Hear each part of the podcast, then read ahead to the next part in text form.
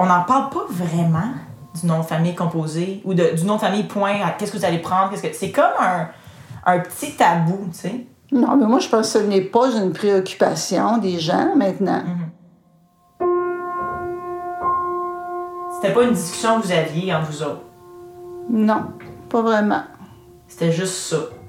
Bon, c'est comme c'était. Il y en avait, écoute, il y avait les euh, Cardins Tremblay, là. Ouais, eux autres. ouais. Bon, alors, euh, mais euh, les gens nous. euh, nous posaient pas nécessairement de questions là-dessus, là. Puis tu consultais pas les autres, c'était comme. Non, moi, ma décision était prise. Je me disais, je vais pas leur demander la permission. Ben c'est sûr. Mais par contre, euh, je suis encore surprise que les gens, que pas tant de gens que ça aient pris ce, aient fait ça, aient donné leur, leur nom. Peu de, pas tant de femmes que ça. Tu veux dire en ce moment ou dans Mais dans- même, même dans mon temps, là, quand même, 22 là, c'est c'est le, le maximum. Puis ensuite, ben là, que vraiment maintenant, bon, je pense que c'est 10 au moins Mhm. des gens qui donnent, des femmes qui donnent, en tout cas, des, des couples qui donnent le nom de la femme aussi à l'enfant. Donc, je trouve que ça me surprend que ce soit tombé, mais je peux pas expliquer la raison, là, je sais pas. Mais pour toi, c'était comme. C'était comme naturel. là. Il allait même pas avoir de débat. Tu le savais que chez les Assad, j'allais probablement être le. Je le suis, là, mais j'allais probablement être le seul bébé avec un nom composé parce que tout le monde habitait à- dans le reste du Canada. Toi, ça, me, c'était ça comme. me dérangeait pas. Je- je- non, moi, je, moi c'était ma décision. Je m'appelle Marie-Hélène Frenette-Assad. Vous écoutez Le nom de ma mère.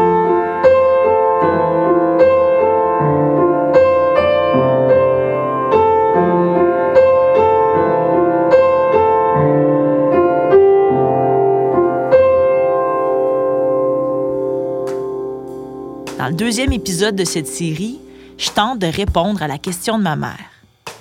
Ce qui me surprend maintenant, c'est que les femmes aujourd'hui, souvent, ne, ne donnent pas leur nom de famille à leurs enfants.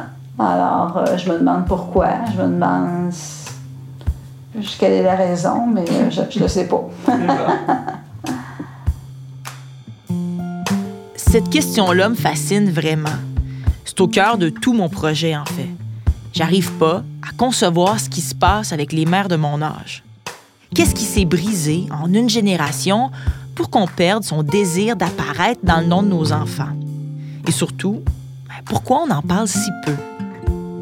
On parle de quel prénom on va donner, mais entre amis ou dans une famille, je trouve qu'on discute très peu de quel nom de famille on va choisir. Au début de mon documentaire, avant même de commencer mes entrevues, j'ai voulu savoir si quelque chose avait été écrit sur le sujet, si on avait des chiffres de répertoriés des statistiques sur le déclin du nom de famille composé au Québec. Rapidement, je suis tombée sur un document intitulé Un retour des patronymes au Québec 2005 à 2010, au-delà des chiffres des discours complexes entre égalité, identité et filiation. Pour m'aider dans mon balado, j'ai contacté Laurence Charton, une des quatre chercheurs à avoir travaillé sur le projet. Elle a gentiment accepté de me rencontrer. Euh, je m'appelle Laurent Charton, je suis professeur à l'INRS. Euh, je travaille euh, sur tout ce qui concerne les transformations de la famille dans différents contextes culturels. Et j'ai une collègue qui m'a un jour euh, amené sur le terrain de la nomination, en fait. Euh, sa question de départ, en fait, c'est Françoise Romaine Ouellette qui avait travaillé sur la transmission du nom et elle m'a invité à réfléchir avec elle sur maintenant la deuxième génération, c'est-à-dire les enfants qui peuvent porter le double nom ou pas, c'est-à-dire qui sont nés après 1980, qui sont en âge eux-mêmes d'avoir des enfants, qu'est-ce qu'ils font? En fait, la question, c'est pas forcément la perte ou la disparition du double nom, c'est essayer de comprendre peut-être ce qui motive les gens à transmettre un double nom ou pas, ou ceux qui portent un double nom à transmettre un nom simple. On a rencontré des, des femmes et des hommes qui ont transmis un nom simple, qui ont transmis un nom double, qui ont transmis un nom simple, mais des noms différents pour les enfants. Pour la question du nom simple, alors il y avait la tradition clairement qui était exprimée. Ça s'est toujours fait comme ça. Dans mon environnement, euh, je ne connais personne qui a un double nom. En fait, on vit dans une certaine communauté avec des certains types de comportements et notamment le nom, c'est le nom du père et on ne se questionne pas plus que ça finalement. C'est exactement le genre de réflexion qu'avait Emmanuel Pedneau-Jobin lorsque je l'ai rencontré à ce sujet. Quand elle et son conjoint ont eu leurs enfants, il n'y a pas eu de débat sur le choix du nom de famille. Il y a eu plus de débats quand j'ai acheté mon KitchenAid, mettons. Nous, on s'est mariés, euh, j'avais 30 ans, lui, il en avait 40, 40, ben 42. Fait qu'on était plus vieux. Euh, on savait ce qu'on voulait. Fait qu'on, dès, je dirais, à trois, trois, troisième rendez-vous, on savait qu'on voulait des enfants, on savait qu'on voulait que, ben, on voulait se marier. super straight, super ordinaire, euh, le plus plate possible.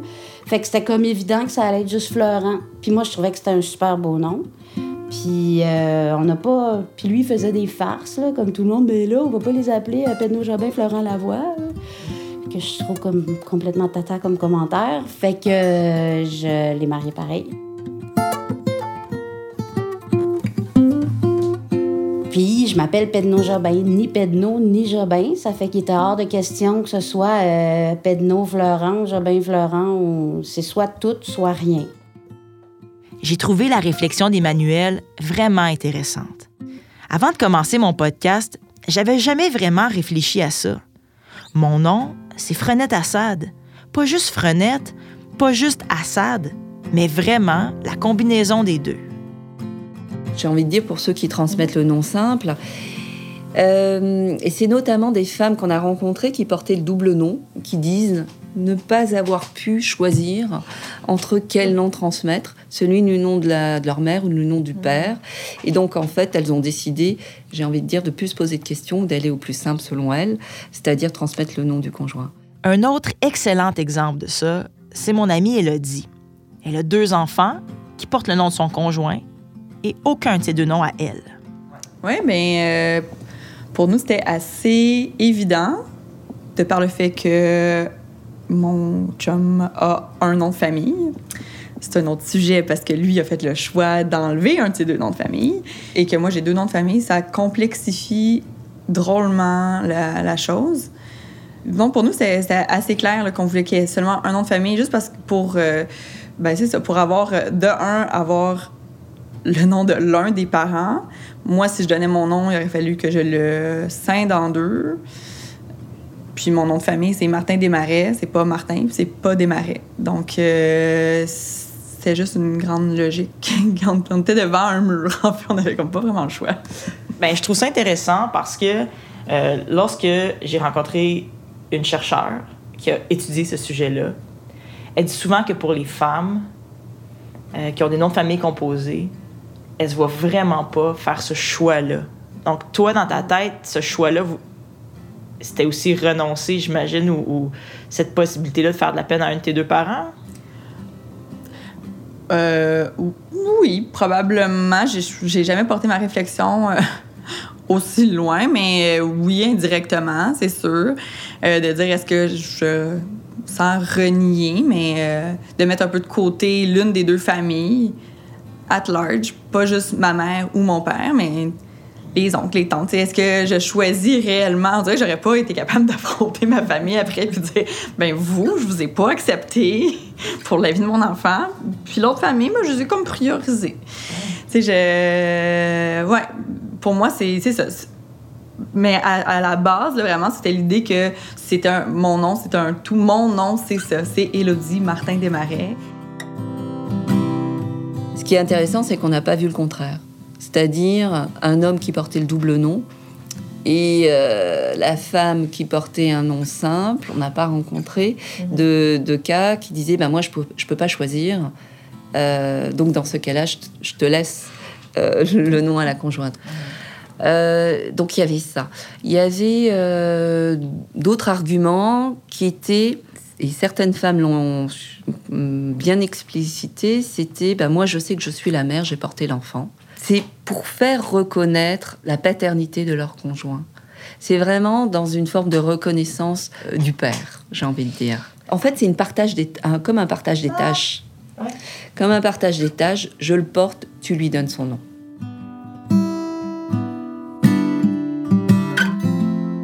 Vous comprendrez qu'à ce stade-ci, je suis pas tout à fait satisfaite des réponses à offrir à ma mère. Je suis moi-même un peu mêlée. Je décide donc de revenir au début. Si j'arrive pas à trouver de raison profonde de ne pas donner son nom à son enfant en 2019, je veux parler à une mère des années 80 pour qu'elle m'explique pourquoi elle a décidé de donner son nom à ses deux filles. Je suis allée rencontrer Louise Belair dans le quartier où j'ai grandi avec ses deux filles, Catherine et Marie-Louise Belair-Noël. Allô! Comment ça va? Hein, ça va bien? Ça va, toi? Eh oui, eh Merci oui. de me recevoir. Ben là, fait plaisir, Vita. J'ai appelé mes deux autres acolytes. C'est drôle parce que Catherine habite maintenant sur la même rue que ses parents. Ça m'a rappelé des beaux souvenirs d'y retourner. Si on commence par euh, en 1984, Oui. euh, donner euh, son nom de famille à, à la plus vieille. Donc, euh, comment c'est, c'est arrivé? Le, pourquoi c'est important pour euh, toi, Louise, de donner ton nom à, à tes filles? Ben, c'est quelque chose qui s'est fait très naturellement. C'était acquis pour moi que mes, mes enfants, si j'en avais, évidemment, et puis que Catherine fut la première de deux, euh, et mon nom et celui euh, de mon époux, puisqu'on s'était déjà mariés. Alors, c'était pas l'union libre, on était mariés. Et en même temps, euh, c'était tout aussi normal pour Marc, donc mon époux, que, que ce soit ça. Euh, de telle sorte qu'il n'y a jamais eu de discussion. Euh, c'est comme ouvrir le robinet, puis l'eau coule. Euh, Donc, les deux noms étaient pour, étaient pour apparaître. Aussi, peut-être, de par ma profession, j'avais toujours euh, œuvré sous mon propre nom. donc, de, cette façon-là, ça, ça s'est fait très, très naturellement. Sans, sans heures, sans conversation, sans débat. Dans votre famille, euh, je me semble vos cousins, cousines, à peu près tout le monde aussi porte des noms de famille composés. Tout le monde. Est-ce qu'il y en avait des discussions là-dessus? Est-ce qu'on en parle? Est-ce que vous en parliez entre vous autres ou c'était juste comme. Il y a eu les deux euh, cousines qui sont plus âgées, en, disons grosso modo d'une dizaine d'années. Or, lorsqu'elles sont nées, euh, le nom composé n'était pas permis. Euh, c'est c'est Catherine vraiment qui a été la suivante. Et à partir de Catherine, ben, ce fut le frère de Marc qui, lui, a eu deux fils. Et d'emblée, on portait les deux noms. Et ensuite, euh, la jeune sœur de Marc, et encore une fois, qui a eu deux filles, puis d'emblée, on portait les deux noms. Et dans leur cas, ils ont même inversé euh, le- le nom du père et le premier nom, et le nom de la mère et le dernier nom de famille. Question de phonétique. Mais, mais ça, c'était quand même un petit ajout. C'est que le nom de la mère se retrouvait à, à la fin. Euh, mais on discutait pas plus loin que ça. Ben, je pense qu'on était déjà satisfait que les deux noms de famille y soient. Ouais. Sachant, par contre, je me souviens, sachant que, évidemment, euh, viendrait, si on avait la, la- la chance et le bonheur d'avoir des petits-enfants, et que, que, que, que tous les noms ne peuvent pas y rester. Euh, obligatoirement, il n'y en a que deux qui sont permis. Euh, d- donc, je savais bien que dans notre cas euh, précis, le Bel Air céderait la place. Mais, mais néanmoins, euh, ce qui était plus important à ce moment-là, pour moi, c'était que Catherine, et par la suite, avec bonheur, Marie-Louise, euh, pu- puisse être consciente euh, des, des deux noms de famille, espérant que ça crée pe- peut-être euh, peut-être une appartenance de plus, un sens qu'il n'y a pas qu'une famille, qu'il n'y a pas une famille Mise de côté. euh, mise de côté ou une qui est majoritaire, l'autre minoritaire, au niveau de l'importance. Ça, je trouvais que si on accomplissait ça, c'était déjà beaucoup, mais qu'évidemment, au fil, au fil des générations, il y y, a ça, il y a bien d'autres choses qui se produisent.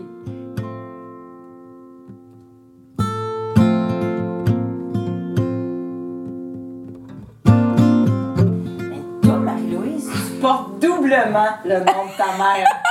Oui, euh, ben oui. On n'en parle pas souvent, mais c'est vrai. Non, effectivement, j'ai tous ces noms dans mon, euh, dans, dans- dans mon nom. Donc, et plus. Ben oui, il faut quand même nous distinguer. Je trouve ça, je trouve ça intéressant. C'est, euh, et, et pourquoi pas? Je veux dire, ça, c'est la, la, la, la lignée euh, Louise Belair. Je la, je la poursuis avec grand bonheur. Mais, mais je dois dire que Marie-Louise a été le choix, euh, non pas le mien, mais le choix de mon époux. Euh, tout de suite à la naissance, euh, lorsqu'il a regardé euh, euh, le visage de. mieux, mieux connu aujourd'hui comme Marie-Louise, il a dit on devrait la, la prénommer Marie-Louise. On l'a dit plus tôt, dans les années 80, les Noëls ont, consciemment ou pas, établi une tradition de nom de famille composée dans leur clan. Cette tradition-là, Catherine Bellard-Noël a décidé de la poursuivre quand il a eu sa fille. si je me rappelle bien, on a, comme, c'est un peu comme ma mère, on n'a pas eu de discussion. C'était vraiment une. C'était, pour moi, c'était naturel. Puis euh, pour lui, lui, tu vois, lui, porte pas le nom de sa mère, donc il porte seulement Dubreuil. Euh, mais lui, il était hyper ouvert à l'idée. Euh, il n'y a vraiment pas eu de réticence, aucunement. Puis euh, non, je pense qu'il était heureux, en fait, de pouvoir donner le nom, euh, mon- un, un de mes deux noms, en fait, le nom de la mère, à, à Charlotte. Puis non, ça a vraiment été naturel. Il n'y a, il y a vraiment pas eu de réticence. Puis une chance, parce que c'est vraiment quelque chose. Je tenais beaucoup à ça. Donc, euh, non, non, il y a pas eu. Ça, ça s'est vraiment fait naturellement. Naturellement. Est-ce que vous considérez que c'est un geste féministe donner son nom? Je me- Moi, je suis même pas sûre. Ben moi, je- non, je pense que c'est une question d'identité. Je pense que c'est. Je vois pas ça. euh, écoute, ça, ça pourrait l'être, mais moi, je vois pas ça d'un côté. C'est plus identitaire. C'est un peu tes racines, c'est d'où tu viens. Je pense que ça a une.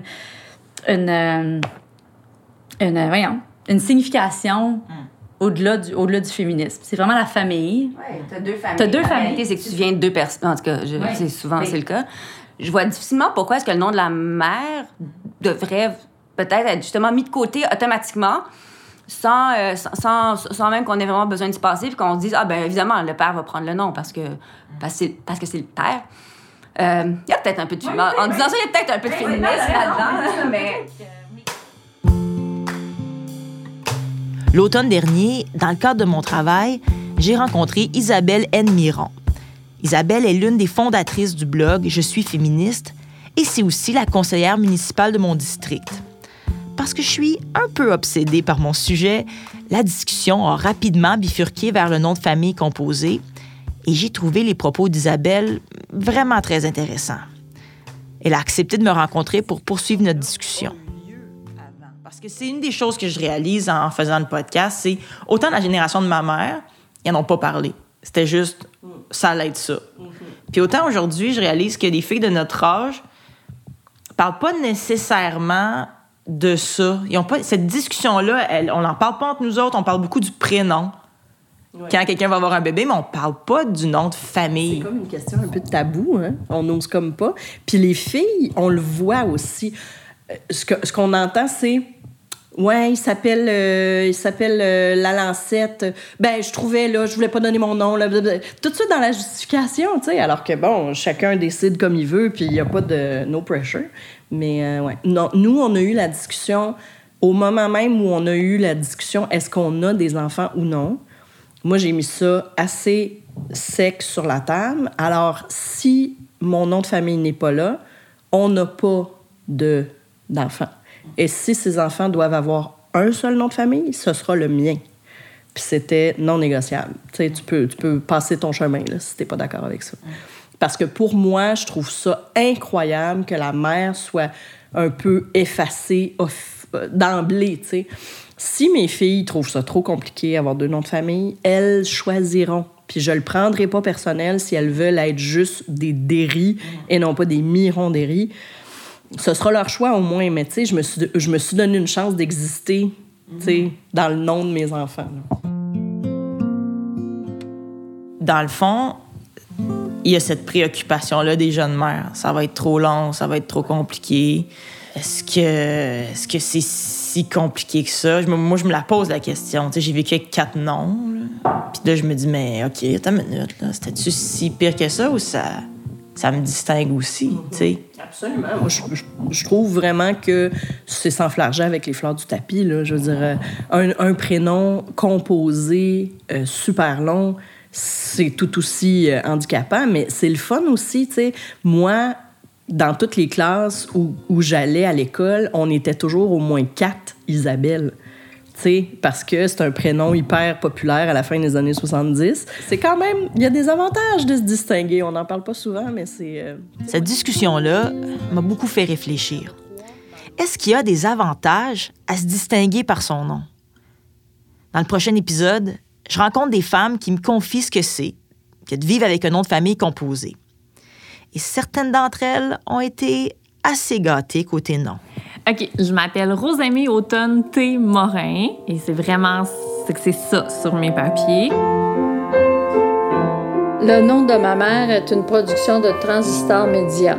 La réalisation et la musique originale sont de Marie-Hélène Frenette-Assad.